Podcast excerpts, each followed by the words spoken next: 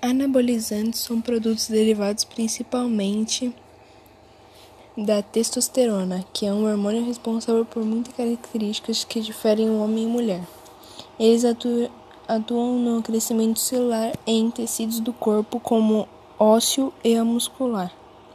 Os principais esteroides anabolizantes são, em sua grande maioria, no uso de injeção, é, que são injetáveis, como nandrolona, metelona, oximetolona, mesterolona e etc.